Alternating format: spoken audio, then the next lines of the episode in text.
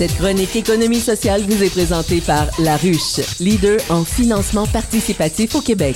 Financez votre projet ou votre idée sans vous endetter grâce à laruchequebec.com. 7h36, bonjour David Miljour, directeur au pôle de l'économie sociale. Bon matin, Charles. Encore en présentiel, je trouve ça extraordinaire. Ben oui, te voir le matin, Hein? c'est du bonheur pour moi. C'est ce que je dis à tout le monde, puis c'est pas tout le monde qui me croit, mais un jour, je vais convaincre tout le monde, il faut me voir le matin. Oui, c'est du bonheur le matin, te voir. Flagornant. Euh, on, parle, on parle de santé aujourd'hui, on parle de soins à domicile. Oui, parce que la semaine dernière, on a vu justement euh, dans les médias que euh, pour euh, les CIS et CIUS, on vient de complexifier l'aide à domicile. Donc, euh, parce qu'on on, Ah on oui, veut plus. C'était cette, infirmière, non, en fait, cette infirmière qui offrait du soin à domicile. Entre autres, c'était une histoire, c'était dans la presse, si je ne m'abuse. Hein? La presse, exact. Depuis 30 ans, prenait le transport en commun, puis là, ben, explique un peu le gouvernement ce qu'il a décidé. Ben, en contexte de pénurie de personnel, en contexte où on a une hausse dans les demandes d'aide à domicile, le gouvernement détermine qu'il faut absolument avoir une auto pour pouvoir faire de l'aide à domicile. Et c'est un peu paradoxal parce qu'on n'arrête pas de parler de l'électri- l'électrification des transports, euh, d'avoir une, une meilleure mobilité durable. Et là, on oblige à des euh, employés qui vont desservir les patients du, servi- du, du système de santé d'avoir un véhicule pour se déplacer. C'est une déconnexion de la grande ville, ça? Je pense que oui, parce que tu sais, on voit vraiment que actuellement les réactions sont vraiment euh, à Montréal. Euh, si ça on pourrait regarde, être à Québec aussi, là. Ça pourrait ça être peut à être à Québec. Longueuil aussi, là. c'est c'est Hein? clair. Actuellement, bon, évidemment, euh, les médias nationaux euh, dépeignent le portrait à Montréal parce qu'on voit que jusqu'on on, on, on a comme objectif euh, pour euh, justement cette dame-là qui a commenté, elle travaillait pour, elle travaille pour un, un employeur qui dessert 2600 euh, usagers, dans l'est de Montréal et jusqu'à présent, un établissement de santé confiait un volume d'usagers à desservir à l'entreprise privée qui, elle, s'occupait d'organiser les services. Avec les changements, l'entreprise a plutôt prêté son personnel au CLSC et qui lui donne aux travailleurs les indications à suivre. Donc là, on est vraiment dans un contexte euh, d'agence. Et là, on sait que le système de santé veut faire un frein important, voire même interdire euh, l'accès euh, au contrat aux agences. Mais qu'est-ce qu'ils veulent? Ils veulent, oui, ralentir les agences, mais que ce personnel-là aille au public.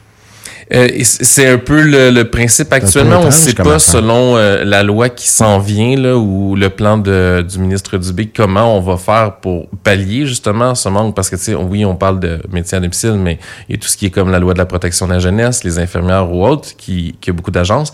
Et, et c'est inquiétant pour nous parce qu'on sait pas où ça s'en va, tout ça. Mais ça vient mettre des bâtons dans les roues à euh, justement un service qui est très, très fort en économie sociale. Puis je vais te donner des chiffres. Au 9 septembre cette année, 21 000 Québécois, Québécoises étaient en attente d'un premier service de soutien à domicile. En 2019, à pareille date, c'était seulement 10 000.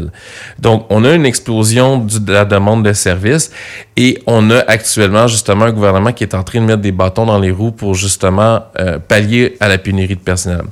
Sur notre territoire, dans l'agglomération de Longueuil, il y a deux joueurs importants. Il y a la coopérative d'aide Rive-Sud et Amélis. Et tous les deux, quand je leur parle à leur direction, la, problématique essentielle, c'est pas de trouver des contrats, c'est pas de avoir euh, de l'équipement ou nécessairement offrir une bonne qualité de service, c'est la pénurie de personnel.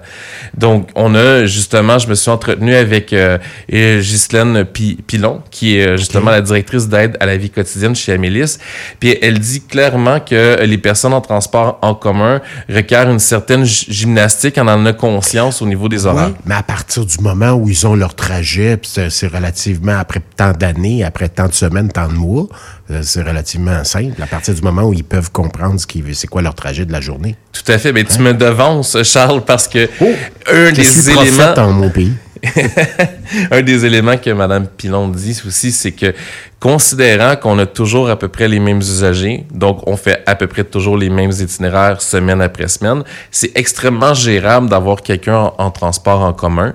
pense que oui. Parce que, bon, euh, avec l'habitude, on le voit, on sait c'est quoi l'horaire d'autobus, on sait les retards habituels, on, on s'arrange justement... N'importe quel travailleur et travailleuse, finalement. Là. Exactement, on prend nos responsabilités. On, c'est des adultes. Donc, Oui. on a comme un peu l'impression que le gouvernement vient comme un peu gérer quelque chose dans la liberté même des, des entreprises d'économie sociale ou même des salariés qui travaillent en, en maintien Bon, les, les deux entreprises dont tu viens de nous parler, ces deux entreprises d'économie sociale, euh, Oui. est-ce qu'elles font de la sous-traitance pour, euh, pour euh, le, le- le ministère de la Santé ou elles sont à leur compte, puis on fait appel à leurs services euh, par téléphone, puis on paye tout simplement? Il y a les deux. OK. Donc, ils ont vraiment des contrats. C'est déterminé par des territoires santé qui appellent.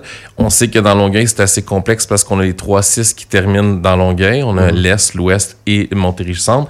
Et euh, ben, c'est c'est le, le principe même d'avoir à la fois une possibilité d'avoir des services euh, par le système de santé référés par les CSI qui sont pas capables de gérer ça actuellement nécessairement.